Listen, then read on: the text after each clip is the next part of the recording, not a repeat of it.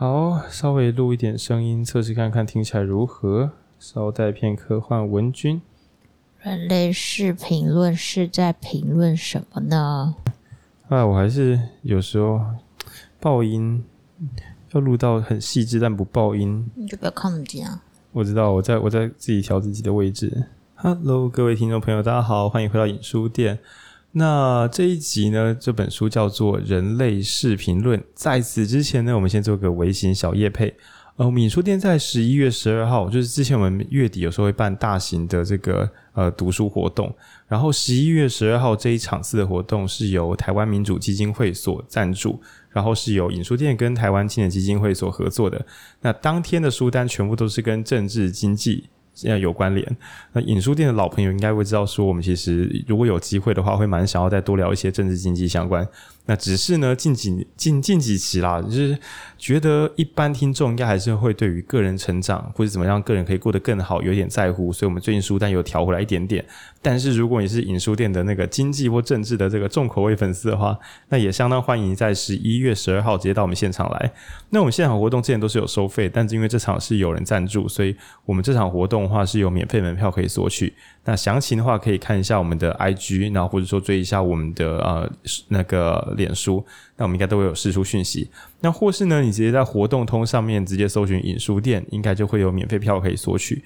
免费票为了怕我们空间爆掉，免费票我们只有放四十张。那后面可能会有一点点，就是看情况，视情况而定。我们可能会有现场的这个售票额度，但是非常不保证会开放。所以如果有一点兴趣，十一月十二号礼拜六晚间有空的人，那都欢迎可以直接到我们现场来看看。这样好。那今天这本书叫《人类视频论》，那也是来自于我们这个读书会的成员所选的书。然后一开始看这本书的时候，我想说啊，是要凭什么？对，为什么要做评论呢？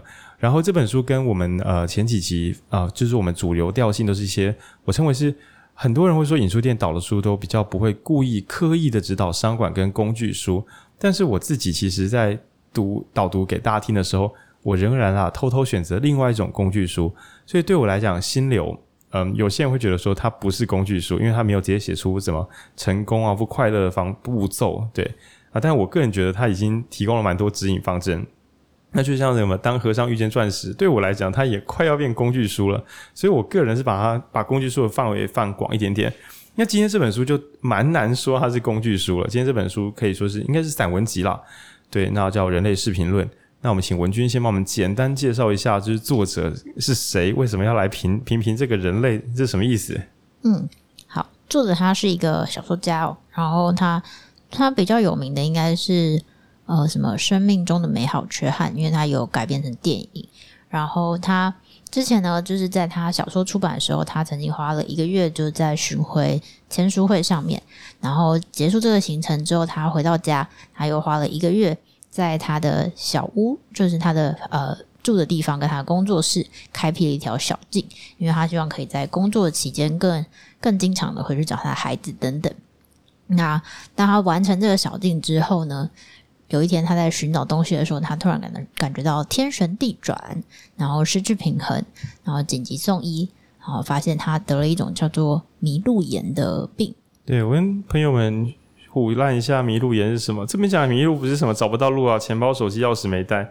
这边讲的迷路是啊，内耳就耳朵里面，你就当做是超严重的耳石脱落，反正就晕到爆炸。反正这个人的耳朵里面发炎了，嗯、然后就晕到爆炸。对，就是失去平衡感，然后啊、呃，整整接下来整整两个月的时间，他都要躺在床上，什么都不能做。然后于是他就是开始有有了很多不同的思考。因为他前面才刚忙完他的工作，然后又在他的生活做了一些更理想的打造，结果他突然就被哦强迫，有点像是强迫停机两个月。对，就是强迫中奖，很像是那种确诊两个月。对，然后于是他就开始呃有很多不一样的想法，然后呃。他在书里面的一句话叫做说：“他说我花了一个月时间开辟出一条直路小径，就是他那个房子的那个小径。后来却被告知人生的道路向来并非直截了当，而是彼此交错的复杂迷宫。那所以就是呃，因为这件事情，然后他开始呃想要寻找嗯、呃、怎么讲，寻找一些不同的事情来书写这样子，嗯。”然后书里面他有一段关于密码的的内容，想要请浩宁讲一下。对，因为作者他本来是小说家嘛，然后身为一个文学作品的编织者。其实啊，就让大家不知道有没有看，有一个中国的评论家叫青蛙刀圣，他就是把《哈利波特》里面的段落一段一段出来解析，说里面到底本来就是他后面想表达什么。那《哈利波特》已经算是那种给小朋友看、年轻人看的大众小说了，但后人呢，不是后人啊，当代的其他人在推销时发现，其实《哈利波特》讲的根本就是法学院，然后它里面的很多东西都是有别的那个历史背景来做依据的，所以其实。应该说，文学创作者本身就是非常非常喜欢另外一所谓叫文字密码学的一种工作人员啊，对，他们很喜欢把一些概念然后藏起来，然后期待有缘人可以来发现。然后呃，我有时候会在个人脸书上发一些奇形怪状的废文，那主要是我有一些话想说，但其实呢，我又不想要不相干的人来讨论。但是呢，如果我没有公开发的话，可能我想要让他看到的人他看不到。那这在种种的犹豫之下呢，我就把它编成一些看起来很混乱的这个文字。那但是呢，我自己回头看那些文字，脸书每年都会有什么呃，去年的这一天，我大概都看得懂那些写什么。那我觉得这很有趣。那只是作者呢，本来是一个好的小说家，所以也擅长去编织密码，然后给有缘人来解码。那他忽然在生病的时候，心里有点凉凉，觉得说啊，好好有点不想要再就是写东西多长长。为什么呢？因为不是每个小说家都有一样的念头，但是作者本人此刻发现，好想要。让所有人可以简单的了解我到底在想什么，就是好想把话说出来啊，好想让其他人知道我这样想，免得就失去了交流机会啊。那我想可能是生病的时候，就是身心出一点改变，本来觉得藏着藏着等待知音，那现在有一点等，不太想等，哎，觉得这一切没什么意义，于是他想要试试看新的写作方式。嗯，然后他，然后还有几个原因哦，一个就是他在他的朋友就是跟他说。诶，如果你想要知道你自己是如何运用你人生，因为生病之后就会对这个时间感啊什么的比较敏感嘛，感觉你一可能会突然失去所有你原本习以为常的东西。那他的朋友就说，如果你想要知道怎么样利用你的人生的话，那你就是要注意一下自己在注意什么。然后这个就开启了他的他的想象。然后另外一个是他曾经有一个工作经验是写书籍的评论。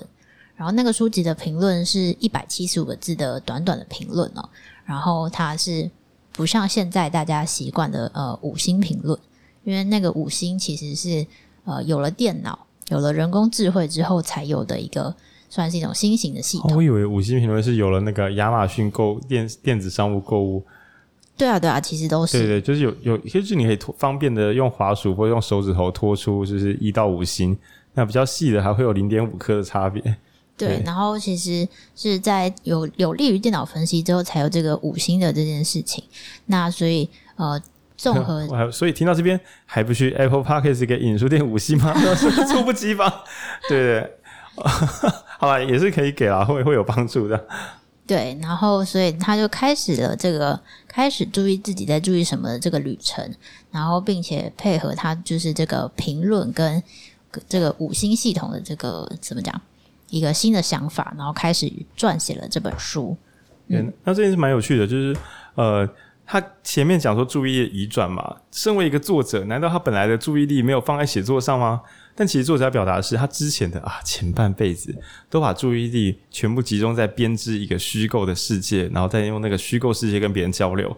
他想想说，那我到底是活在怎么样的地方？这个世界对我又有什么意义呢？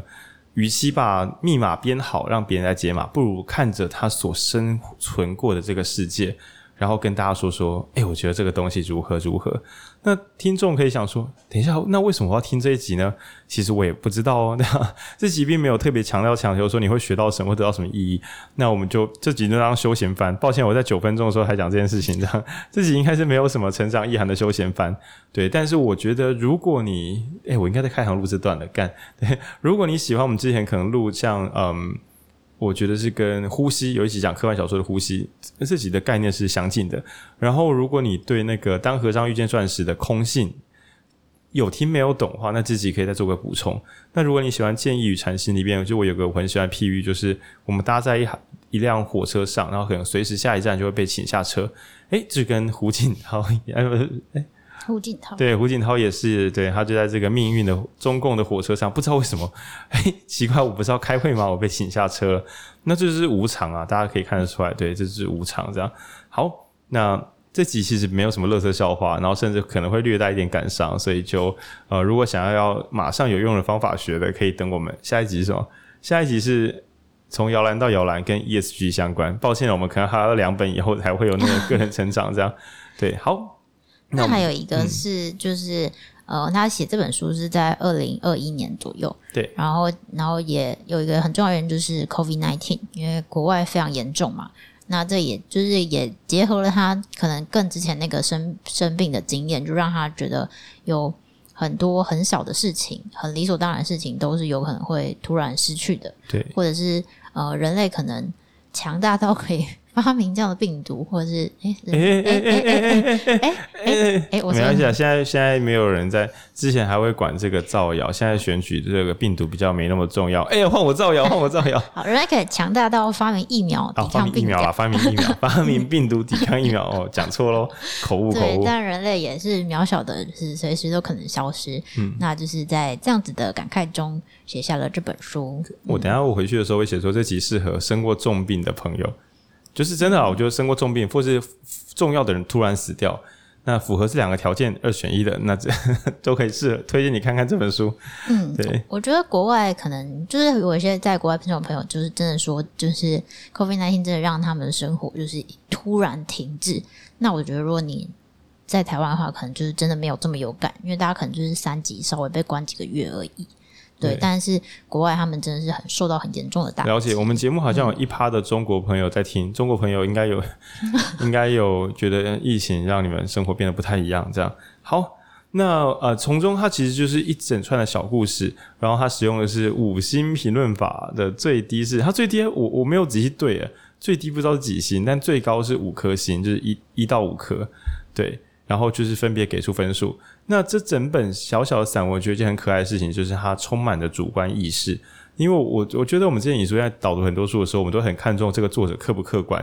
比如说你一边讲心流很棒，但你同时又承认心流有它的不完美，我心中就会给你比较高的分数。我会觉得这样比较安全，就不要叉叉无敌论，这样感觉就是都是基本教育派播下课这样。但这本书他就直接跟你讲了，我我我自己的超意是这样子啊。你都已经觉得生命很短暂了，我还要在乎大家在想什么？我我我我不能有一个空间讲讲我真心自己的感受吗？也就是说，嗯，大家知道选举的时候，大家都强调说，诶，我们是那个中立客观的理性选民，难道我们不能够充满激情去投激情就去投票？我就是看他喜欢，我就想投他，不行了怎样？这样？那我觉得这整本书的作者充满了这种豁出去的任性，那也是他比较好看的部分。那提供小警告就是说，许多他喜欢的东西呢，我相信我大中华民国、我大台湾的这个同胞们，应该是完全没有看过那些素材。你就想象说，我们很小时候很喜欢的某一首周杰伦的歌，你去问西班牙人觉得如何，他应该不是很了解我们在感动什么。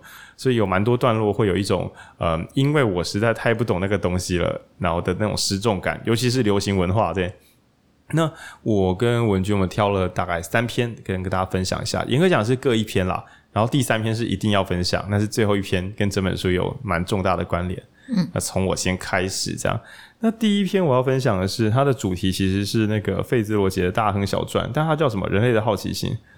OK，好，那这篇呢，它叫我们的好奇心啦。然后它讲的是那个《大亨小传》。《大亨小传》呢，我也建议朋友们，如果呃不管是网络上看电影，然后或者真的去买一本《大亨小传》的书来看。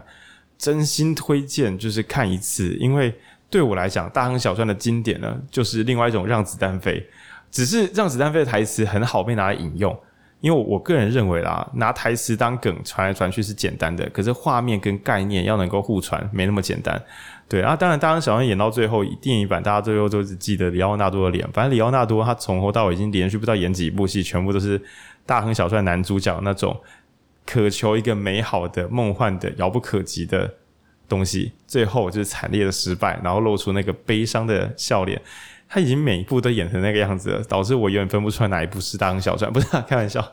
OK，那在这个《大亨小传》这部，这应该这本小说，那作者讲是好奇心。先讲一下这本的写作特性，他会对任何一个小名词做一个很完整的田野。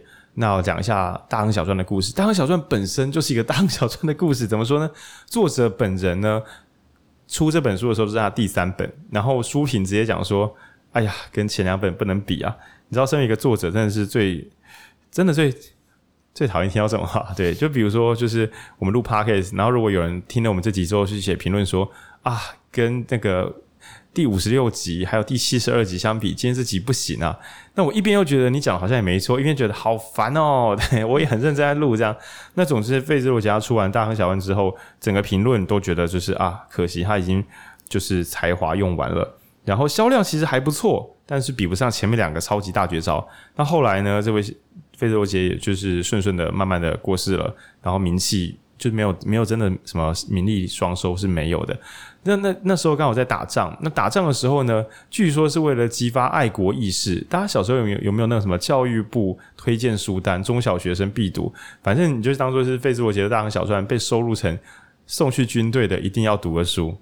OK，那就算了。送过去之后呢，其实因为这本书有一个 bug，就是整本书其实是在批判美国梦的。不知道选的委员发生什么事情，就是大家知道。《让子弹飞》其实是有拿中国的什么电影学会的补助在拍的，就是 他这一部申请补助拍出来的片。那我只能说，中国人真的他们的委员的文化素养低到一个没有发现这部片里边冲康中国冲康的很严重。Fine，那反正呢，不要说是中国的委员，美国的委员也没有发现要激发爱国意志的话，根本就不应该收大亨小传进去，因为大亨小传讲的是一个充满理想的年轻人。然后渴望资本主义的美好，渴望赚大钱、发大财，然后变得幸福人生这样的男主角。然后呢，第一看到一个苏梅亚，喜欢钱的苏梅亚，然后那个人那个美亚根本就是个弱智，我我自己觉得啦，这样虽然真的是很漂亮，但根本就是没有主角想的这么好，就只是主角自己在晕船这样。然后晕船之后，女主那个他喜欢的女生想要金碧辉煌的生活，然后上流社会，那也喜欢上有钱人。那逼的男主角就不断苦苦的去追寻这件事情，那最后能落得一个惨烈的下场。所以整本书它其实并没有要讲什么追求美国梦就怎么了，它讲的是有钱人可能也有脑包藏在里面。那你追求的东西可能是人家轻轻松松就拿到的，那你冒这么多险，最后可能什么都没有。那这个世界也不会因为你的就是崩塌然后停下来。总之，你就是徒劳无功。哎，我觉得寄这种书给军人看，我是真的觉得这个委员会可以再加油一点点。对，因为可也许是，也许委员会翻前半段的时候，看到里面有很多那种很金碧辉煌的场景啊，然后或者是唱歌啊、喝酒啊、跳舞啊，觉得看起来很阳光，对，但整个有点判断错误。那作者本人呢，也在这个啊、美国住某间饭店的时候，他被升级，呃，纽约的广场饭店。就是饭店不是有时候会升级嘛，他就入住那个大亨小赚套房。那这个套房非常炫炮哦，就是里边就是亮晶晶的啊，然后可能有美金的图案啊，然后很多漂亮的那个橄榄球啊或者什么的。但是，但是这整个房间的风格其实是小说中男主角喜欢的那个梅亚跟梅亚的这个算男朋友吧，还是先生？看我忘记了，反正就是。他男主角所喜欢的女生，还有那个女生的另一半，他们的装潢风格就是这个金碧辉煌的饭店的风格。但这个有点反讽诶，你可以想象说，我们我们今天是有蝙蝠侠纪念套房，OK，然后结果你打开之后发现是那个就是 Joker 的房间，Joker 的房间，然后或者是阿卡汉精神病院，而且是歌咏那些恶徒。然后我想说，真正的蝙蝠侠粉丝竟然应该会有一种，等一下你们到底是搞不？你们你们是不是搞错什么了？好吧，你如果说这是。作品风格就算了，可是大亨小传风格，这个房间的风格，对，它是大亨小传的状况不好的那一面，丑恶面这样。结果呢，这本就是误打误撞选，就是委员会选去激励士气的美国梦之书，放进军队之后，据其中一个军人不知道怎么田野到的那个军人说：“哇，你知道这个东西有多红吗？在我们军队里面，跟画报女郎一样受欢迎。”我帮大家翻译一下，就是这本小说的红的程度，大概就像现在林香如果去那种军队哈，不是有时候会有那种文康活动，然后就邀请林香去，然后阿兵哥就哇很嗨，然后在当时《大亨小传》的这个受欢迎程度，然后就跟就是男性杂志哈都是梅亚杂志一样受欢迎。我的天呐，那时候人真的喜欢读东西，吓死啊！那总之声望就爆冲，然后就是，但这个作者已经拿不到这些声望了，对。那我觉得这个作家在讲这篇《大亨小传》的好奇心的时候，讲的是一种凝视。那我很喜欢《大亨小传》电影版，也可以看啦。我忘记 Netflix 还有没有了。Netflix 最近好像这些财务状况不好，常把一些电影版权到了就不再，他就不再续约。有一幕是这样子，就是男主角他看着这个河的对面，因为河的对面是有钱住的地方。然后呢，因为有那种小小的灯塔不是什么，他总会看到对面有一个小小的绿光，就是河的对面有。一闪一颗小小的绿灯的灯光，他总是一个人看着那个对面，然后就心想：有一天我也许可以到那里去。从头到尾那个绿色的光芒，因为有后来有文凭说那很像是美金的颜色，为什么？就是那好像是在象征着你只要努力，你就会到那里去。然后你所想象的上流生活、美好的女性，跟你有一个良好的生活品质，那些其实全部都是男主角本人幻想出来的。他越是靠近，其实他就会直接看到。他眼前所喜欢的人根本没有这么好，他喜欢的世界其实到处都是走私啊、逃税啊、卖卖酒啊或什么，都是一些有问题的东西。但是他靠这么近，仍然不去看出他所喜欢的世界根本就不是一个他该去的地方。对，那直到他最后就是呃，这个爆个雷哦，爆大跟小传的雷，我是觉得没什么关系了。就是男主角最后是有不好的结局，女孩自己去看啦，是蛮好看的。这样对。那作者在讲的是好奇心，他觉得就是作者在呃，我说大亨小传的作者，那在文字里面有提到说，就是我们最后哦回望起这个世界，这是这个世界上最后一次的类似这种豪华盛会这种感觉。那本书的作者就是人类视频论的作者说，费兹罗杰一定想不到，有朝一日呢，人类不只会有金碧辉煌的资本主义年代，甚至还可以上月球。人总是能够看着看不到的地方，然后又不断的往前、往前走、往前走。就是在美国梦年的那个年代啊，一个贫穷的年轻人想象有一天会到河的那一边去，变成有钱人，这是一个遥不可及的做梦的事情。然后呢，费兹罗杰在他有生之年，他可能在写作的时候，他也在想，我会变成家喻户晓的名作家，就是在什么都还没有的时候，然后想象那一切。那人类似乎本来就有这个本事，那但是最好的作品似乎是主角，然后或是作者在仰望那个不可及的时候，对这个世界产生一点点小小的想象跟敬畏。那这一段呢，我觉得写的最棒的是哪里呢？这个作者最棒的就是整本书全部都会离题，这个真的是很特别一件事情。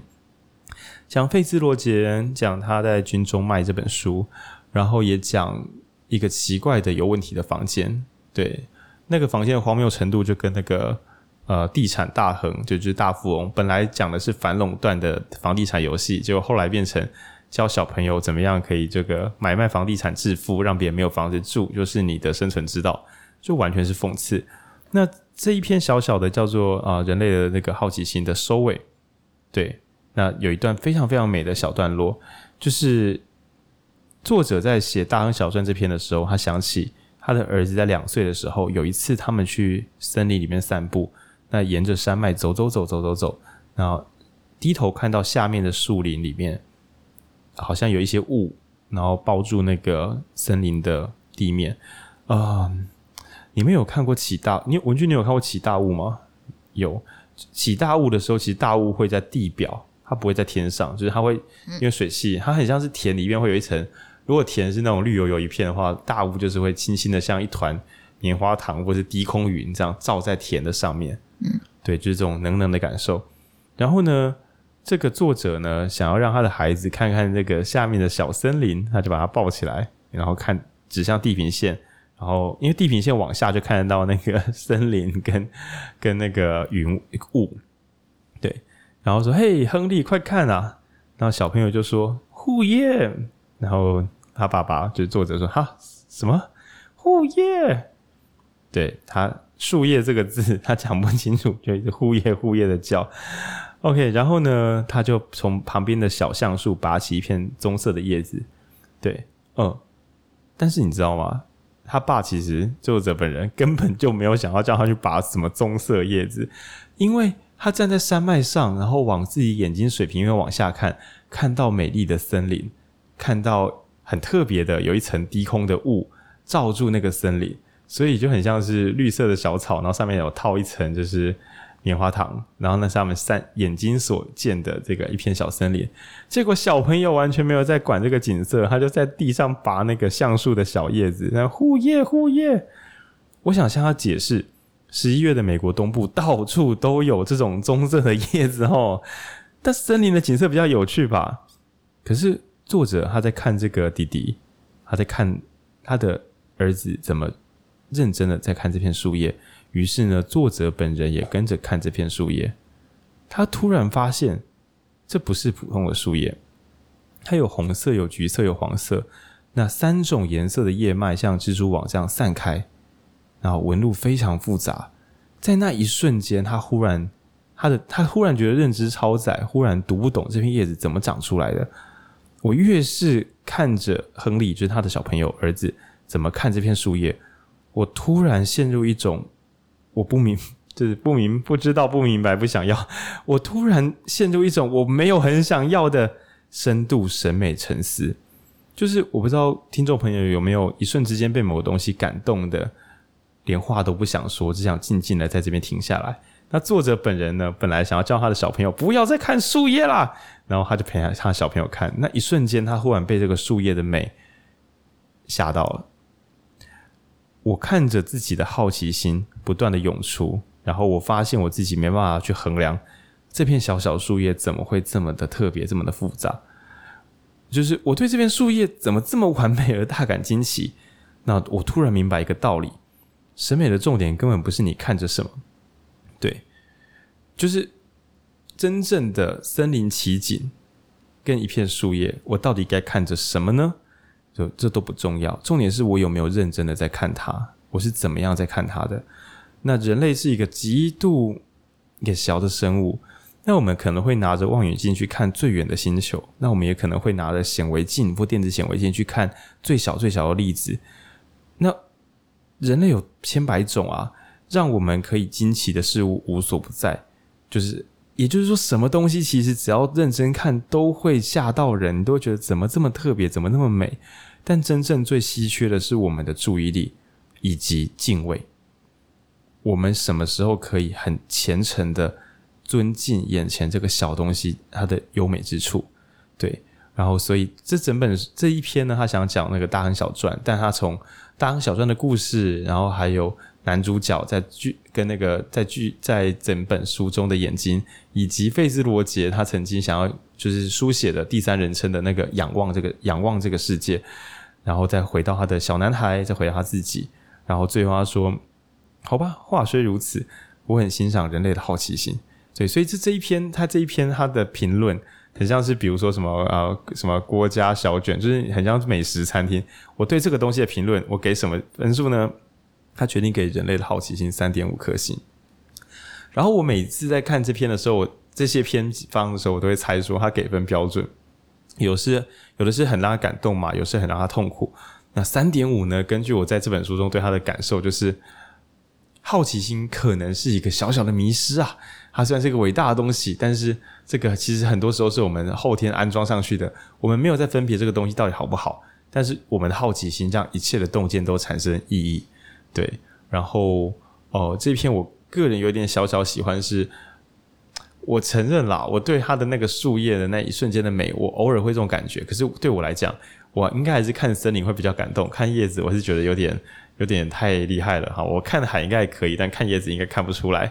对，但我很喜欢的是，呃，这篇如果如果是只推荐一篇的话，我觉得可以展现这本书的写作风格，就是虽小道亦有可观。它讲的是一个小说，一篇短短的小说，但它可以延伸出呃前后的脉络，然后以及呃作者，然后甚至是剧作书中的主角，那不同的视野所看到的事情。对，那我个人也对这篇是蛮喜欢的，因为我很喜欢的是看到一个小小的自然景物，然后突然觉得整个人。忽然放下了所有你该去做的事情，然后只专心的看着眼前这件让你很感动的东西。对，然后我行前的时候我问文君说有没有类似的感触，但是我们的文君说他是一个这个感性能感生物的。呵呵，对，没有，意思想不太到，一直想不太到。我我我自己有一个跟大多数人相反的相反的个性就概念啦，就是现在不是换季嘛，最近听众。那蛮多心理卫生健康的那个大师们、KOL 们都有说要小心，这种换季的时候比较容易有季节性忧郁症。懂？文君，你好像有一点点，就是会有睡眠的困扰。那、欸、你是因为天气变冷所以不舒服吗？不是，我不知道，我只是换换季的时候睡眠品质会变差。对，我有我有一个奇怪的记忆，是我只要每年。就是夏天结束，秋天来的那个第一个很冷很冷的天气出现的时候，我觉得我整个人会变得非常非常的年轻，就是状况变奇好无比，就是那个冷的感觉。然后我啊、前几年的时候就算出来那是什么？那是我那个国中第一次骑脚踏车去上学的时候，是九月。九月还好，刚开始上学。那一个月后，就是秋冬天的风在那个呃产业道路上就吹起来，有点冷。可是自己早上骑脚踏车去上学这件事情，又产生一种掌握自己的新生活的感觉，截然不同的那种呃，很想知道今天会有什么那种感，那种期待感。然后他刚好是国小升国中嘛，所以然后又刚好是国一的刚开始，综合起来之后，帮我刻下了一个新的生活要开始的那个。这个印象，那导致每次换季的时候，我都会有，就是那个冷风，一定要那个冷空气出现的时候，我就会有焕然一新的感觉。嗯，然后我曾经在大学毕业后某一年吧，我还有在冬天的刚好秋冬天的时候，我去骑车回我老家，然后在往台中骑的路上，就刚好经过那一座我以前去上国中一定会经过的一座小桥，它在跨过一段短短的河这样。然后我就停在上面，因为那边实在没什么人车，然后就看很冷很冷的风这样吹过去，吹过我。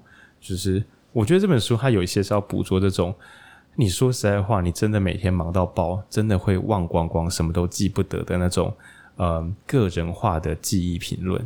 对，那这边先跟大家分享人类的好奇心。嗯，那我选的另外一篇叫做《在 Google 上搜寻陌生人》。那一开始的时候，他就在讲他非常非常的擅长这件事情，而且他非常的，因为他非常内向，所以他如果必须要参加派对的时候，他都会事先搜寻所有他会遇到的人，然后他呃，他觉得大家在这个 Google 的这个时代，呃，失去隐私好像也不是一件太好的事情，但是呃，他还是有一件。呃，关于 Google 搜寻陌生人这件事情，没有办法公开谴责的一个事件。那这个是，嗯，这个这个子句有点长，就是说，呃，Google 啊，我们很容易资自己资料各自铺路被 Google 出来，很多人都在说，我们这样是不是被人数位监控或干嘛的？然后，对啦，其实有一点给 game 啦。那作者是说啊，我生命中发生一件怪事，害我现在叫我批判 Google 搜寻，我自己有点批不下去这样。对，嗯。那这件事呢，就是在他二十几岁的时候，他二十几岁的时候在，呃担任在一家儿童医院担任学生牧师。那他有两个工作，一个工作就是有重伤患者要被送来的时候啊、他要去医院那边支援。然后另外一个工作就是，如果就是有人需要牧师，就是有一些教会的工作的时候，也会叫他。那他有这两个工作。那在他这个实习快要结束的时候呢，发生了一件就是影影响他很重大的事情，就是有一个三岁的小孩被送进来，然后他烧烫伤非常严重，然后他当时已经在急诊室待了几个月，呃，也不是没有看到就是这些受伤或是死亡，但是他从来没有看过他的呃同事们就是这么难过，然后那个小朋友就是嗯、呼吸的时候。都会发出哀嚎，因为他的烧烫伤很严重。然后他接下来就是呃做一些必帮忙做一些必要的处理啊，然后安抚他的家呃父母啊等等。然后他就是等于说这个过程呢，就是非常非常的痛苦。然后他在这个这个故事里面就是详述了这个这个痛苦。然后啊这件事情跟 Google 的关联是。呃，他最后也不知道这个孩子的状况，他就结束了他的实习。然后他一直都知道他，因为那个男孩的名字很特别，所以他一直都知道他只要因为只要去 Google，他就可以知道那个男孩最后怎么了。因为他在离开前，他就是呃，只能跟他的爸妈说：“诶，我们会尽力，但我们真的不知道会怎么样。”因为他对那个父母说出了这样子的话，那他最后就是就是留下了一个没有答案的状况，他就离开了。然后直到十几年后，当他准备要写这本，当他在写这本书的时候，他终于决定他要来面对这件事情。那所以他就在 Google 搜寻了这个男孩的名字，然后在 Google 的第一个第一个搜寻中，他就看到了看到这个男孩男男生的脸书，他点进去啊，发现他十八岁了，他还活着。嗯，他变成一个，他就说他的普通的正常大人了，普通的人。对，他就说他喜欢就是有点量产过剩又难听的乡村音乐，但是他还活着。嗯，然后他在这个小故事的最后一行，他就写说啊、呃，当然我这次搜寻也可能发现他死了，但他没死，所以我必须给。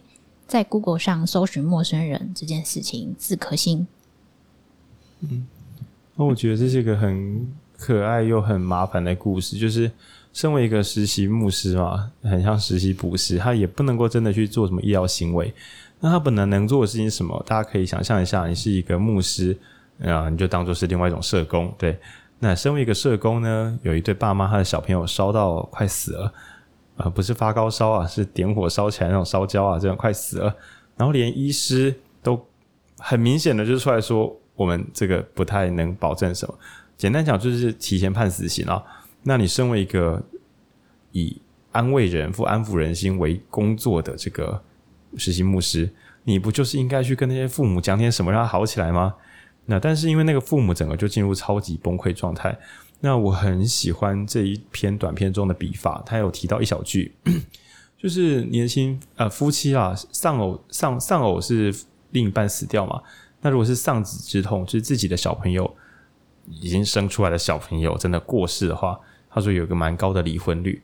那我觉得这想起来有一点点合理啊，就是呃，如果这两个人会不断想起那个死去的孩子，那这个反复的痛苦可能会非常非常伤害感情。那会非常非常疲惫，所以会走不下去。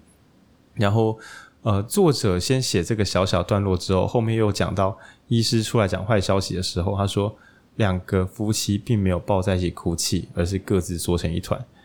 哦，让我想起以前我在那个其实可恶，蛮真实的，就是真正的超级悲剧来的时候，你知道电视电影啊都会演很大的悲剧来的时候，大家 家属们会抱在一起哭。我想起来，我好像听到超级悲伤的情报的那一瞬间，我只是停在原地，然后动也动不了，然后整个人超一瞬间很像是突然断电一样，对，就很像你笔电不是有电池或手机会慢慢耗电嘛？那太糟的消息出现的时候，会有一种电池忽然被挖出来，然后啪就整个黑掉了，什么都看不到，就那种感觉。那这个实习补师的最后一单呢，跟 Uber 一样，Uber Eat 他最后一单 干大失败，他连话都没讲好，然后真正那个做手术医师还跟他说谢谢，谢谢你刚刚做的这对那对父母亲做的事情。他我想作者本来可能意思是，干我刚刚到底做了什么？我应该是什么都没做好哦，这样。那后来他本来可以签，很像是签合约，你要不要继续做？你要不要从实习牧师转正式牧师啊？先不要，对，然后他就离开了这份。完成了实习却不进神学院，他跟许多人说：“我不想学希腊文啦，希腊文不。”但其实是我实在是不想再去碰那些回忆了。但是我每天都会想到，我一直想到他，我一直为他祷告。就算我已经不再为任何人祷告了，对，我还是为他祷告。那直到今天，我还是可以说出他的名字。希望上帝如果有慈悲的话，对，希望上帝慈悲他。但是我相不相信上帝，这已经不重要了。我我相信慈悲这件事情，即使我的信心是这么的薄弱。诶，我真的觉得这段是真的是用文笔撑住一个平凡的故事，就是它不是巨大的悲痛，而是我是一个实习牧师，我胜任这份工作，直到最后一次的失败，这个信仰动摇，可能他没有说我不信神了啦，对，但是说我我信不信神不重要了。嗯，然后我也不知道上帝有没有存真的存在能帮忙，但如果有谁能够给那个可怜人一点帮助的话，那请对他慈悲，这样。嗯，然后但是呢，这个作者一开始说，如果地球上有什么技能比赛的话，那 Google 陌生人的名字就是他的得意技能。啊，这么会 Google，怎么不要 Google 一下那个烧过的小男孩？啊，就 Google 不下去。嗯，这个没有答案就持续了非常非常非常久。某天早上。最有趣的段落，我觉得非常真实。这我个人相信这是一本真实散文集啊，不然就是他这是个高手，知道懂骗啊。但没有答案，从几个月延续成几年，然后超过十年。那在不久前的某天早上，我在 Google 搜寻栏里输入了那孩子的名字，我觉得这件事是合理的。突然有一天心想，就像是你也许家里面留着前男友前女友的某物哦，之前在 IG 聊天有朋友说有些东西丢不掉，但某天你忽然觉得好像也可以丢掉了，那就输入他的名字之后一搜就中，按下输入，马上找他的脸书，这真的有点运气好哦。然后发现。而且对方脸书还有再继续用，所以不然也看不出谁是谁。发现他已经长大成人了，距离那天已经过了十五年。现在他是十八岁，他活着，在探索世界。对，他就是嗯，普通的过他的幸福生活。他还活着，还活着，他还活着。对，那作者这边呢，有点小感叹的说：“我知道不是 Google 很美好，是我运气好。我也可能 Google 一下去，他已经死了。”可是他没有死啊，所以我想要给在 Google 上搜寻陌生人这件事情，如果可以有评论的话，我要给他四颗星。对，那这是带有一种小小的感谢之意。嗯，我觉得是很优美的一篇。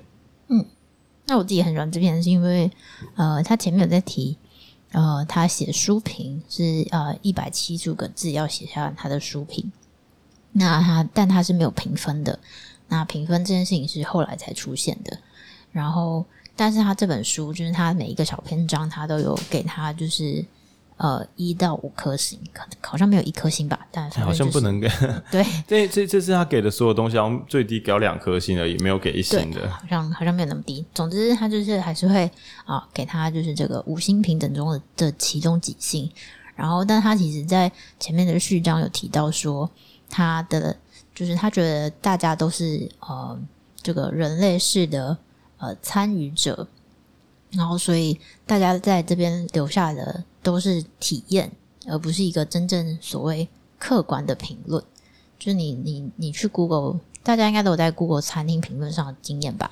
比如说这家菜很好吃啊，服务很好，或者冷气很凉，但其实这些都不是一个真正的标准。菜很好吃，是大家都觉得很好吃吗？还是其实就是我们觉得很好吃了，就是你觉得很好吃？对啊，对对对，对啊。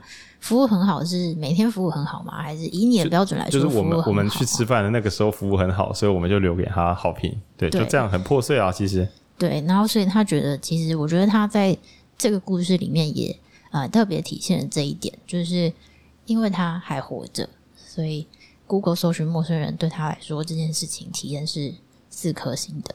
就像他前面有说，他他也觉得啊隐私啊被搜寻到啊，其实蛮可怕的。可是，因为终究 Google 搜寻陌生人这件事情，还是给他有一个呃，为他的生命带来一个好的事件。对对对，对，所以他可以给他一个还不错的星等。那我觉得是在读这本书的时候，你就会比较想，比较知道说他为什么。因为一开始读这本书的时候，会觉得啊，什么意思？为什么是三点五？就是干关你屁事，评屁评哦。对，就是 是就是会有一种啊，三点五啊，四点五啊，什么东西？对的感觉。但是我觉得这个。因为这个故事算是怎么讲，蛮深刻的，然后所以我觉得就可以知道他在这个平心等的用意，是我蛮喜欢这篇故事的原因。嗯，然后我觉得整本啊都有个偷偷的布局。那我们来讲它的最后一篇，最后一篇叫做《前往舞会的三个农夫》。这篇有照片，这篇有照片。然后呢，这个前往舞会的三个农夫的前情提要是很久以前啦，有一篇这个小说。叫做《前往舞会的三个农夫》。这个作者在大学的时候读到这个小说，还知道哦，原来有一张照片叫做《前往舞会的三个农夫》。然后那张照片呢，我试着描述，但你们可以方便的话，因为我这集节节奏比较慢，那你可以记得去搜寻《前往舞会的三个农夫》。那我试着叙述一下，就是三个戴着黑色礼帽，然后黑色西装，拿着手杖的这个三个年轻人，也穿着皮鞋。然后他们一起侧过身来，就是看着镜头，但他们的脚呢是往这个感觉像往远方移动，就是有点像是回头来这样回头九十度，然后拍个照片，好像要继续往前走。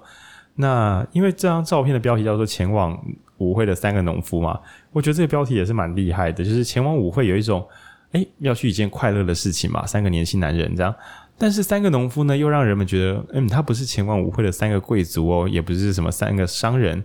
哦，三个上流社会人物不是，是三个农夫，所以感觉是也许是一个时代的边界，然后一群本来工作很辛苦的人呢，有一个机会文化升级，大家一起开开心心去参加一个宴会的那种感觉。那作者呢，最后一篇就是来讨论，就是来聊开前往舞会的三个农夫。好，那这个故事呢，本来的故事非常非常短，就是这张照片呢，拍完之后，应该是在过一年左右，还是几个月后，第一次世界大战就爆发了。那就那个地理位置，直观的看起来，这应该是一个就是末日之前的最后一一张快乐照片。就是拍照的这三个男子看起来有一点小小的小骄傲，因为他们真的穿的蛮帅的。而且你要知道，这可能是几十年前的照片。我们如果现在回头看几十年前，觉得他穿的很有质感，那在当时应该就是极度前卫、极度下趴这样。那三个这个难掩骄傲之情的男子。呃，并没有办法知道，再过几个月后，一年之内，他们就要面临无情的战场。那原本的故事是这样的，对。那作者呢，他充满了好奇心，所以他就去做田野，然后查查查查查查，之后找到了这个摄影师的故事，然后跟那三个农夫的故事。那发现说，其实他们不不是不是农夫了。他找了半天，发现。呃，其实这张照片真实版本有点无聊，叫做两个年轻矿工跟一名年轻的办公人员要去舞会。好，这个照片名字变有点烂了。这样，啊总之呢，这群人其实是有参加工业经济，就是那时候刚好崛起嘛，也许工业化，所以他们要去矿场里面采铁矿，然后还有一个是办事员，那就更尴尬了，因为他们采出来铁矿，等一下就会变成大战需要的武器，所以是自己挖铁矿，然后变自己的枪这样。那这个故事我们先快速跳过，因为。其实就是这三个人，还有这个摄影师。摄影师后来好像也有被抓走，就是在后面的故事中，做摄影师最后是在世界大战中过世。对，然后那三个呃农夫，好，我们现在知道他不是了。有一个人在，三个人都去打仗，那有一个过世，那有两个活着回来。那打仗过世的那一位呢，在过世之前也有一张军队中的合照，所以其实还多一些文史资料。好。那关于战争的感伤呢？我觉得台湾人可以不用太早，就是把它当做是别人家的感伤。对，谁知道我们这期 podcast 听完之后呢？嗯哼，这样，我我我是很相信一切都是无常的啦。毕竟老听众也知道，我家人那个过世也是一个是两突然过世，然后一个是嗯久病，然后突然过世。对，所以我一直觉得说每刻幸福，虽然我时常忘记，就是我很常忙到昏天暗地，然后觉得好累哦，好累哦，干嘛的。但如果我专心的想起那些瞬间会消失的东西，那我都会一瞬间会觉得眼前的东西都是蛮蛮珍贵的。对，那但这个作者埋下了一个伏笔，在最后一篇里面，哦，作者他在呃新冠肺炎大爆发之前，他跟他的几个朋友，还有他的朋友的小朋友，大概八个人，然后就一起拍一张合照。那作者在趁着这篇三个。前往舞会的三个农夫用这篇文章来写说：“天哪！我回头看，其实我已经想不起来当时我们在拍这张照片在拍什么意思了。哦，你有这样的经验吗？就你滑自己的手机，然后想说，干我们那时候到底在干嘛？诶，其实蛮特别的，因为可能是我很少拍照吧。我看自己的手机照片，我都还蛮想得起来，我那时候到底为什么要拍这张？通常都有个主题，比如说好猫的搞事啊，或者是干嘛干嘛的，或者是跟朋友吃饭合照。”但是这个作者说，他看到自己跟自己的朋友，还有朋友们跟小朋友八人大合照，他甚至想不起来那时候大为什么要拍这个东西。但他也说，如同经历过两次世界大战的人类，回头看那张前往舞会的三个农夫，也许你心中想起的是反战，也许你想到的是一点哀伤，也许你想到的是至少他们曾经快乐过。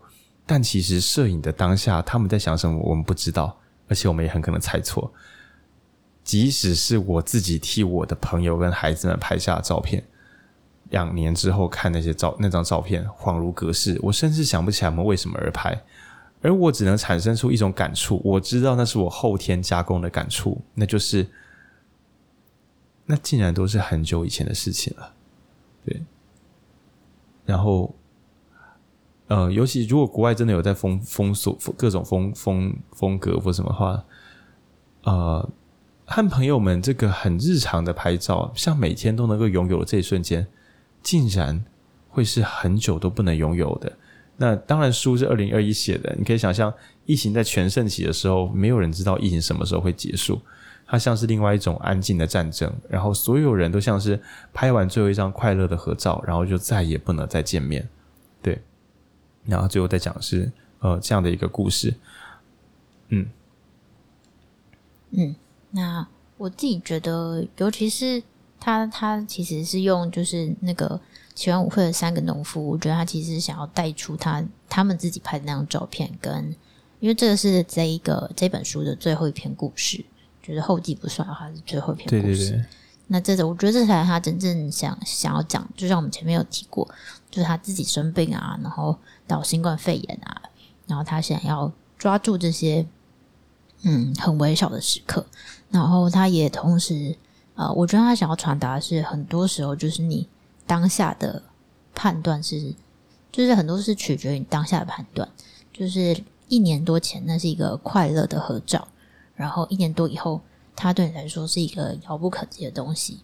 那也许二零二零现在呃，台湾还没，但国外真的已经接近完全解封，回到之前的状态了。你甚至都不能远端工作了呢。对对对的状态，那这对他来说又是一个完全不同的东西。但他终究就是同一张照片，只是他没有办法，呃，他每一刻他在改变。那他想，他也想记录下这样子的东西。那我觉得这也是这本书很想要传达的事情。嗯，那以下呢，做个跳跃连接，就是整本书它其实强烈的传达一种过去心不可得、未来心不可得、现在心不可得的概念。在这篇小短文的最后最后一小段，他说：“全球疫情让我那一幅孩子们扭成一团的这张照片，充满怪异的电流能量。”这边我举一下什么叫电流能量，就是。你有没有看到一些老东西，忽然就是身体鸡皮疙瘩一下，觉得被冲击到，你也不知道是感伤还是感动，就是很俗称的有 feel 的，就是忽然觉得奇异能量穿透我这样。但我想不起来到底那时候这张照片给我什么样的感觉，我也没办法想象很久很久以后的某一天的那个我看到这张照片又是什么感觉呢？在未来的那个我的眼中，这张照片会不会非常普通，根本就就是。时光匆匆的流逝，我此刻的感动会不会未来已经感觉不到了呢？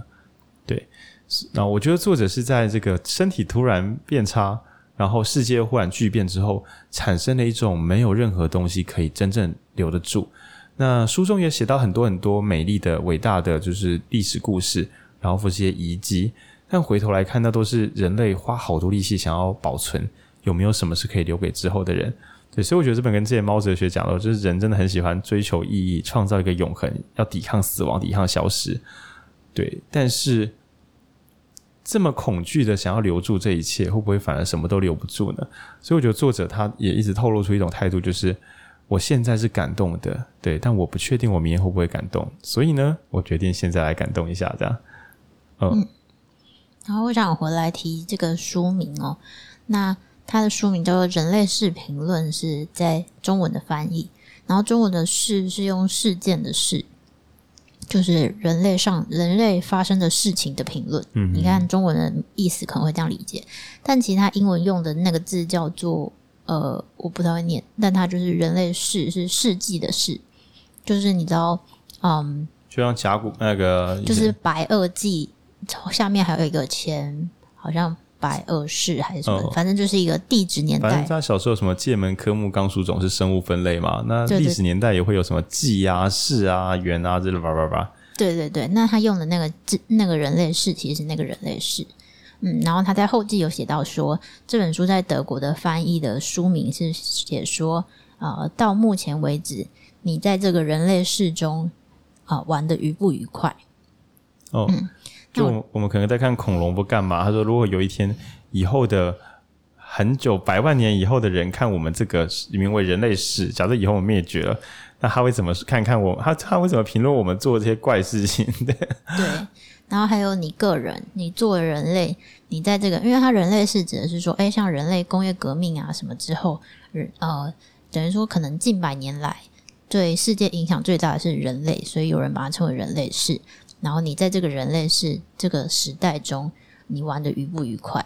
那我觉得这也是刚刚在讲说，诶，他想要记录下这个啊、呃、瞬间的感动，因为他过去不曾存在，未来可能也不会存在，所以当下你是不是愉快？对他来说是这本书呃很重要想要传达的事情。哦，嗯，就很像说我们可能一起回头看那个恐龙年代，然后就会觉得啊，陨石，我给他一颗星，陨石真可怕。然后或者是看到那种呃蛇颈龙跟湖水，然后觉得啊好可爱啊，好棒啊，他们吃好多草啊，或者什么的，然后就给他几颗星。那但是当时的他们那些恐龙们应该没有这个想法，所以在这个已知分类、已知给星等的这个人类世里面，我们是否也可以给自己的世界一点评论呢？对，他大概是这样简单的想法。那我觉得他这本书已经没有要说服谁了，已经像是一种超大型笔记，那回归到一个很完全的自然散文。那如果说这本有什么真的要启发，对，我有点偶包，我是很怕说引书店听众想说啊，所以这本到底我可以学到什么？哎、我觉得这本书就是要跟你讲说，你不要什么都想要学到什么，有病是不是？对，就是我们前面有讲到，可能像变得更好啊，更有钱等等的。那有一个东西我们一直很少提的，就是提高感知能力。那这边我做一个小小诠释，就是说，你最终能够持有的东西，一个就是健康的身体嘛。然后，但是健康身体是为了什么？其实是为了减少痛苦跟增加自由度啦。我觉得健康身体，你说有什么用？如果你很健康，但是被关起来啊，这个健康能干嘛？我也觉得不太有用。所以我觉得是最终最终换算出来总额，可能是对这个世界的总体验值。那所以说啊，有个人可以爱，或是能够被爱，呃，那甚至能够为别人付出，然后能够接受到别人的善意，这一切我把它换算成单一指标的话，就是我们体验的多寡。而在前面我们讲心流啊，呃，稍微有提到说，其实你只要足够专心，体验量就会暴增。所以有时候你会为了追求眼前的体验而迷失，就像是赌博，那不愿意去读无聊的书的人们，好被体验迷失。但是反过来讲，如果你不是迷失，而是你就是为了追求这件事而生呢，那就是所谓的像什一样，又回到心流。一个木匠在刻他的神像，或者一个神像师傅在刻神像的时候。他终其一生最快乐的时候，如果就是那一颗神像的瞬间，那你会问他说：“诶，是因为卖得很好，所以你很高兴吗？还是因为你的学习终于有了回报，所以你很高兴？”那这些问法可能都会让真正的心流工作者很混乱，因为他就会说：“诶，其实就是磕的那瞬间，我很专心，我觉得这样很好。”嗯，然后我觉得，呃，心流是一种高端的、借由极度专注的工作产生的体验。但是呢，在猫哲学以及这本书里面提到了另外一种。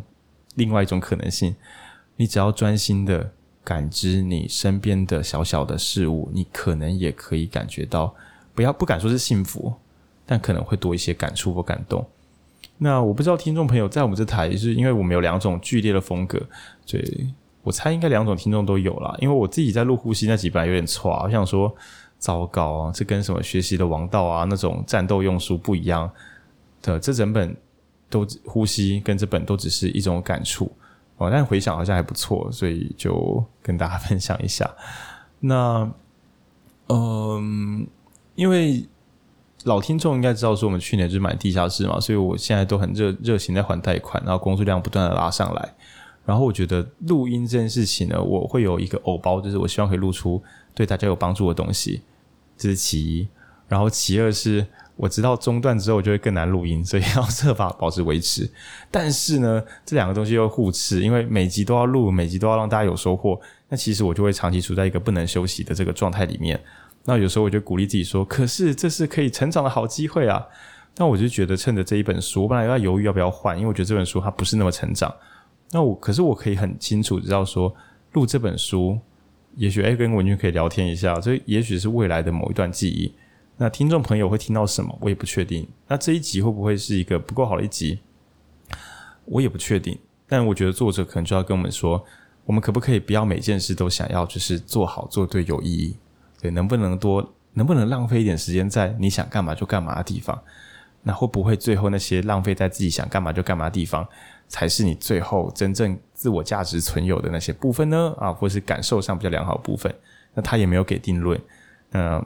我会觉得平衡哈，引书店是蛮鸟毛，就是你只求个人探索，却不去理解真理，我怕你会迷失；但是你只想要走标准路径，却不去做个人化的我行我素，那恐怕又是另外一种迷失。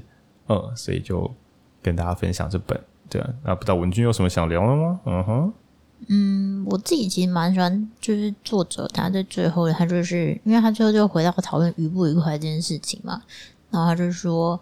我玩的愉不愉快呢？超级愉快的，因为怎么样怎么样。然后他下一段就写说，我玩的愉不愉快呢？我觉得烂透了，因为怎么样怎么样。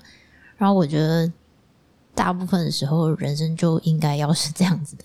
哦，嗯，我自己也蛮是这样子的人，所以我觉得很多时候，呃，我们在录音想要给大家一些呃帮助有用的东西，或者有用的东西，嗯、呃，但是我们又需要尽可能的，嗯、呃。怎么讲？我们希望把那个光谱打开哦，不想要大家觉得就是只求有用，只求有用，或是只求就是我我知道，我觉得影书店或至少我自己，我最怕就是想要呃给大家，或是让大家觉得有一个解答，因为我我自己对于人生是是不认为是有这样的事情，对，就是跟作者一样，我觉得人生就是就是既棒透了又烂透了，就是你有一种预感，路的终点是迷宫的。对，然后所以我觉得那那才是常态，然后应该是去呃每一个当下都做做应该做的努力，有时候很忙碌，有时候很疲惫，但有时候又回来找到很很微小的喜欢的幸福快乐，然后在这些东西之中一直来来回回，才是一个才才是一种常态吧？我觉得，我反而觉得这才是一种常态。对，我觉得这本书它最后已经在探讨。好不好喝剩与否成为最高指标，体验完整与否。对，那我本来想叫文君分享一个有没有什么特殊经历小故事，对，但是呢，我想到一个超怪的，我跟你分享过主要吗？没有，就是《人类视频论》里面啊，还有很多奇怪的标题，比如说油漆球，有一颗美国高速公路旁边有一颗球，本来是名胜古迹，大家就是上油漆，因为那时候高速公路刚盖好，需要景点，所以。嗯，很多什么我乱讲，比如说什么最大的麦克风，然后最大的稻草，就是大家会在高速长的高速公路，跟台湾这种国道不一样，他们就是那种长的那种公路，大家可以看什么公路电影，就是横跨，就是路啦，马路，哎、反正就是马路一条长长的这样，路一条直直的。然后呢，因为这太无聊了，那为了让大家可以多利用这些道路，所以各地就在自己的马路旁边盖一些奇怪的大怪东西，然后期待大家说，哎、听说那边有个超大的什么什么，我去看一下。那作者举了很多奇形怪状的小东西，然后让让也许如果是同一个文化的读者更可以共鸣跟回忆。然后像我也很喜欢他的抽象抽样分类，抽样里面会有那个 Google Google 搜寻啊人类陌生的名字，然后我给他几颗星。那我自己想要跟大家分享的是煎药。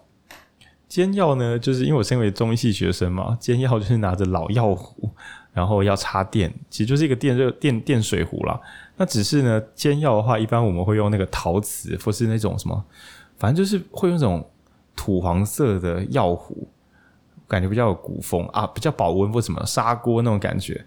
因为你拿个金属壶煮药，金属跟药接触很容易变性，所以味道会跑掉，所以一定要用陶壶或什么的。那我有我人生中只有一次煎药的经验，我先一段一段讲，这样。我大二的时候呢，就是下学期，然后我妈突然 突然过世，那时候她是那个中风，对，然后就去医院。那中住院的时候是礼拜五下午，然后我就去医院，然后礼拜六我妈就看起来很不行，就快挂了。礼拜五晚上，其实我的阿姨跟外婆都已经来，反正就是很情况很不妙。然后礼拜礼拜五很不妙嘛，礼拜六我们去医院顾，就是更不妙，因为我礼拜五去就直接先病危通知书了，就已经差不多 GG 了这样。那礼拜六去的时候就说再有一些监控啊，细节我忘了蛮多了，也不是坏事。礼拜日早上去的时候呢，呃，那时候已经脑压在上升，血压在下降。呃，跟大家科普一下，如果你以后家人中风，你真的可以私信我，我会回答你问题哦。只限中风哦，因为其他病还有肝癌跟中风我都有点熟的。好。那啊，还有各种急性症状，如果你找不到人聊天，也可以找我啦。我真的很擅长跟这个家人临终的任何人聊天，真的，我有高压经验过。好，为什么今天工伤是这个？哎、但这不是玩笑啦，因为那真的很痛苦，这样，所以我觉得要能够聊得好的人并不多啦。尤其是如果你的朋友都还年轻的话，有相关经验的人是不会太多的。好。那所谓脑压太高是这样子的，就是因为它是中风嘛，然后脑血管不管是栓塞还是脑血管破掉，反正就是你的头大发炎了。哦，你就想象你今天车祸撞到手手不是会肿起来吗？反正就是你的脑子肿起来了。那脑子很脆弱，所以肿起来之后呢，你的头盖骨下面有个脑膜，脑膜就是一层很硬的塑胶纸啊。你就当做是你吃那个什么栗子的时候，不是会有一层很硬的皮吗？那一层就是脑膜，会包住你的软软的脑。那脑子发炎就一直啵啵啵就肿起来。然后呢，你的膜并不会变得比较软，不是泡水会变软，反正膜很硬，脑子很软。脑子肿起来之后，脑子就会把自己压坏。所以这时候就要开刀把头盖骨切掉一小块。然后呢，以下不是乐色梗哦，拍摄。然后要切开脑膜，让你的脑子补出来呼吸。因为因为你的头壳已经满了，所以他的脑子就啵就跑出来。但是呢，脑子跑出来的话呢，就很容易发炎感染。因为你补出来之后，就更接触 跟世界打招呼，这样。对，你的脑子有没有见过世面？这样啊，从头盖骨跑出来，所以这样子是会致命的。啊，那怎么办？我不知道现在医疗有没有更进步啦，但我那时候听到是这样。抱歉，这段我后来没有再去把它弄懂，因为我没有那个。抱歉，我真的做不到。就是脑子要切切掉那一层布出来的部分，不然会更严重，对之类的之类的。啊、也许我讲错了，如果有医疗专科的，可以再来跟我回馈一下。那总之，我妈在这个脑子布出来要切掉的时候，其实你有没有遗忘过任何事情呢？对，如果你的脑子也快切掉，你一定会遗忘掉，因为你的记忆是真的掉了的。哎，不对，记忆在海马回，所以那可能是认知功能掉了。那脑压上升的麻烦就是脑子会一直坏掉。好，各位同学，我们先背起来。脑压上升就是脑子会一直坏掉。然后同一时间呢，因为种种的复杂的生理急转，所以我妈的血压掉得很低，低血压。那所以呢，她现在变得非常非常的冷。那各位同学，我们来猜猜看，身体很冷是因为血压低造成的，我们可以怎么办呢？你可以提高心输出，让心脏跳快一点，把血压变强。啊、对。那你也可以用烤灯让它手热一点。可是，如果你把血压变强的话呢，脑压就会再上升，那你脑子就坏得更快。那如果你要用降脑压的药，用的不好呢，血压也会下降，人就会死掉。那所以这真的是一个电车难题。那医师该怎么处理呢？嗯、如果我是医师，我也会这样做。我的解方就是，文君你要猜吗？你知道医师要怎么处理？问家属。不是啊，因为医师总不能不太方便自己说，那我决定就。对，所以要问家属。那如果你是家属，你会怎么处理呢？给医决定。给医生决定这样。好，但是不能误推啊，不能误推。那所以我记得当年我们应该就是说，诶，提高血压，因为你降低血压是直接死掉，提高血压是脑子坏掉。但是脑子不管再怎么坏，植物人都还是会有奇迹的。所以要，反正你只要降低血压，就是马上马上 GG 啦，对，就提高血压。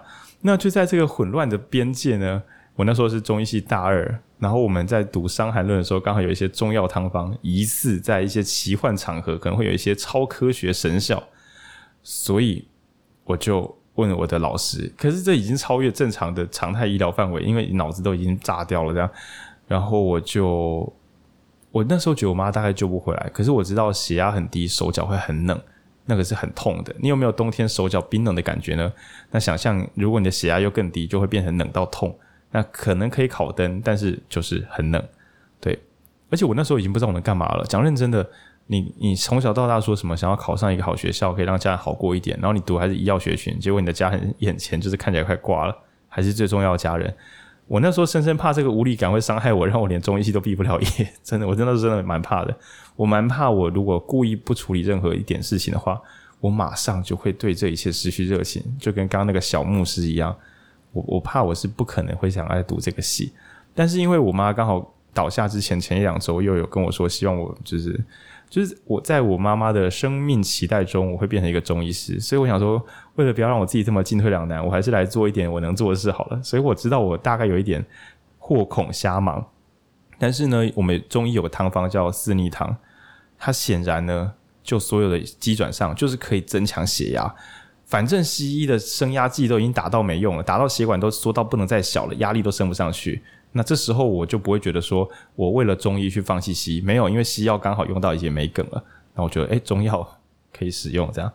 然后我就打电话给我一个好朋友，跟他说：“ 嘿，你可以帮我买中药材吗？”对，那个朋友我就不念出名字了，这样对，一个很熟的好朋友。然后呢，那个朋友听到这个紧急命紧急任务之后，他也知道我妈快挂了，然后他还要变一个中药的煮药壶出来，还有他有在煮，他拿了煮药壶跟去药药材行煮了那个中药之后，没有没有煮，就是带过来，因为我们要新鲜的。然后我就遇到下一个 bug，因为我妈是住加护病房嘛，所以其实她没有病房。我发现那个是电电药壶，但是 如果是住院病人的话，我不是可以在病房里面煮药吗？Damn，我我其实跟我爸跟我妹，我们其实那两天就只有在那个等候区，我们没有病房。然后我又觉得去问护理站有点尴尬，那所以呢，我就在 医院的走廊找到一个插座。然后我那时候心想，虽然这很尴尬，但是。正常的医院应该不会去拦着一个妈妈快过世的青少年主药吧？那我就问过加护病房，他们说可以。就是这时候我们想要用什么药物，他们完全就是 对，不会有任何的意见。但我们觉得怎么样都是好的。嗯，对，他们也没有嘲笑我们的意思，就是能做什么都是很很很好的事情。那我就插那个药壶开始煮药，这样，嗯，照着我们中医古书上开始煮药。那此刻呢，出现我人生一个转捩点，就是我有跟我妹有抱怨过这个，这么长哈哈大笑。嗯，我们要我煮到一半的时候，因为煮药要煮蛮久的，在煮到一半的时候呢，我妹就从加护病房跑出来，因为她有一个那个双重闸门嘛，对，然后就跑出来，她开始哭。那 她一边哭，我的心整个都凉了，因为。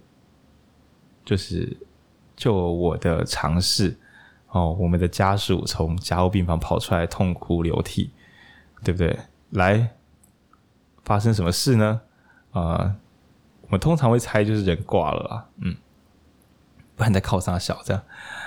呃，然后那一瞬间，我我还在煮药，然后我记得我弟好像也在旁边，然后我朋友也在旁边，我们三个人蹲在医院的走廊煮药，呃，然后我就站起来。然后说我去洗个脸，然后我就走到那个厕所。对，我记得那段路走很久，就是那个站起来跟走过去我走很久，很累啊，很累。然后我就我就在厕所痛哭流涕，就真的是爆哭，很像是砸到脚为什么，是要痛哭流涕。哭到一半的时候呢，呃，我爸就过来说：“没事啊，没事啊，开主看错了。”对，干他看错了。就是因为我妈血压太低了，低到那个她夹手指就测血压的那机器会测不到。就是所以我妹在看我妈的时候，我妈突然显示出心跳血压归零的那个，就是 B。那大家从小到大有没有看电视剧？就是会有那种特别的人要过世的时候，不是最后他会讲完他的遗言，然后那个心电图 B 静止。然后啊，贵心啊！啊，我妹就是看到那个镜子，然后种种的过往之事时，她以为我妈挂了，然后她也没有跟旁边的人 确认，她就哭着跑出来，因为她可能觉得她是第一目击者。然后我也没有问我妹，然后我就跟着痛哭。那没事了嘛？对不对？其实没过世。那我就我朋友也傻掉，也不知道该安慰什么。然后我们就继续煮药。药煮好之后呢，我们就。呃，先把它弄凉一点，对，我怕还是怕烫到我妈，然后就进去那个加护病房，用鼻胃管，然后滴滴灌。那很奇迹的，在滴灌的时候呢，血压还有真的有上升一点点。那当然回头望去啊，只要体液的，就是血管内的容积上升，就是可是它是喝的，诶，喝的，诶，那搞不好有用哦。我那时候。当然啊，身为一个不知道能干嘛的儿子，很希望你做我自己做的工作有任何一丁点小功能。那我妈很给面子的，在药灌下去之后呢，血压有上来一点点。我个人心中觉得，对我而言，老实讲，我妈是不是能够舒服一点，我真的不知道。但对我而言，这很重要。对，那血压上升之后，大概一个小时左右，她就真的过世了。嗯。就是也其实比较像是人为决定要不要过世啦，因为我们要应急救都可以无穷无尽急救的，所以最后是血压又掉回到一个低点，然后我们讨论过之后就说啊，好吧，回家吧。对，那所以呢，我个人要给这个煎药经验的，我给中药煎药，我要给他五颗星。对，就是我觉得这这本书大概谈的就是这种感觉。煎药这件事是好是坏，药有用没有用，每个人有不同讨论方法。那我们也可以进那个西方医学啊、科学啊、实证精神啊，P 小于零点零五，去探究那个所谓的普世上的真理。那我认为呢，要能够在这个世界上生存，理解普世真理是很重要的。比如说，嗯，因为我知道万事万物有波动，所以可能买那种，呃，像有个医师叫绿角，就很强调长期的定期定额做广效、广域性的分布投资，是为了将把风险消除掉，为了能够好好的活下来。去理解普世真理，保护自己，我觉得这件事是很重要的。所以，我们叫引书店的 reference，去找寻有用的证据，帮助我们存活。对，但同时，如果有些东西与存活无关，而是与生命体验，或是个人的信仰，那或是幸福感高低相关的，那那些都应该与他人无关。那你要自己细细的判断。哦，那我觉得这本书谈的就是这种：当我不想在乎整个世界怎么想的时候，我到底在想什么？那就符合引书店也很常拿出来那个宗旨，就是，哎，你要想想看你是谁哦，你要问问看你自己心中的答案，对，所以我想举一个常常例子跟你说，以我来讲，如果我写这本书的番外，那我就会说我给中药材煎药经验，我给他五颗星，就是感谢这世上有这个老技术，那让浩宁呢在某一个可能呃绝望到不想再想起来的那个上午，那有一瞬之间觉得。天啊，我能够帮上我的家人一点点忙，对。那即使整体来讲，可能就严苛的定义会觉得说，看这还是一个很难过的故事啊，这根本就我们的 happy ending 在哪里呢？有啦，我觉得我收到了，这样可以了。对，不知道感谢谁，所以有时候我们就感谢这个 中药材煎药技术，这样对，那就分享给大家。那在广义聊的话，我会想到最近，嗯，因为我忙到爆炸，那我好朋友也忙到爆炸。那我在那个高雄的海边，哦，就是刚好前去上个月吧，十月，哎，那是八月的事，八月的事。然后我们跑去，我我跟文君忽然跑去逛文博会，突然跑去的那一天，其实是我自己本人的生日。然后在这个突然跑去的那天，还遇到我突然跑去文博会的朋友，我们就在那边相遇啊，逛展览啊，吃午餐啊。那晚上的时候，我还在线上工作，在更晚一点的时候，又遇到那个好奇心，对，我们这么讲好奇，遇到那个有思。的老板 Boki，然后晚上的时候我们一起喝点酒，那也遇到我的中医系同学，然后我们又约出来，然后吃饭喝酒。然后有时候觉得说，对，其实长期来讲，我们要对人生有规划，然后让自己可以呃在社会的定义中过得一天比一天好，一天比一天幸福，然后存到钱啊，住到还可以的房子啊，那甚至生养教育小孩等等等等。但我觉得，嗯、浪漫或是不成才的说，就是。虽然那天我们逛了很多东西，看了很多东西，可是我自己最喜欢的可能还是在晚上的时候，对，我跟文君还有 Boki，就是两组累得要死的人马，硬是在约，两个人都工作到深夜，硬是在约出来，然后在那个开的比较晚的酒吧哦，然后因为大家都老了，我觉得我们点的酒变比以前少，这样就是点一点酒，然后喝酒，然后聊天，然后可能小抱怨，然后可能觉得啊什么好棒哦，真希望以后可以看到什么。然后就是对聊聊过去啊，然后猜想未来啊，但是其实都比不上那个呃很专心聊天的，好像是偶然，但是你几十年后回想起来，就只剩这些偶然是闪闪发光的。对，那回想起来可能会说啊，那时候赚的是多少钱，做了什么案子？但我觉得啊，至少以我个人来讲，那些很破碎的，甚至不是重点的小小瞬间，其实在我心中都是。啊，更耐久的，然后更重要的，呃，就很像，呃，我妈还生养我十几年这样，但最后我印象深刻的，其实就只剩下某几个小小的早晨，然后我没有帮上她过什么忙，但我真的想不太起我帮助过我妈什么这样，但最后我很感谢她给我一个机会，让我可以煮一次药给她喝喝看这样，对，那我也祝听众朋友们有机会可以找到自己的，呃，小小的那难以忘记。呃，或是有一天忘记也没关系。那你曾经体验过那就好的那些瞬间，哦、嗯。等一下，文君，你有没有什么想讲的？没有，没有。好，因为我刚刚一边哭哭，然后因为我奇迹，因为我的脸有点油，然后哭哭的泪水沾到我的眼睛上的灰尘，所以我现在无法张开眼睛录音。对，好，人类视频论，呃，由于它触发我的一些奇异感受。而且我认为这本书可以提醒听众朋友们，不要只为了世俗标准瞎忙，去做一些没有人会认同你，但你好喜欢的事情。呃，去看懂，去回想那些只有你才会有感觉的东西。那试着把它写下来或说出来，然后不要去在意你能不能感动任何人，关别人屁事呢？是不是？好，人类视频论，我们给他一个，我给他一个客气的四点五啦。如果是五，就是一定要买回来收。但四点五，我觉得真的是值得一看。对，那当然，如果你常爱看文学型的作品，可能会说这个别本也写很好啊。那就去看你喜欢的麦靠腰，哎，就这样子啦。那我们下集见，拜不？拜拜。啊，你本来有要讲什么？嗯，没有，前面就差不多讲了。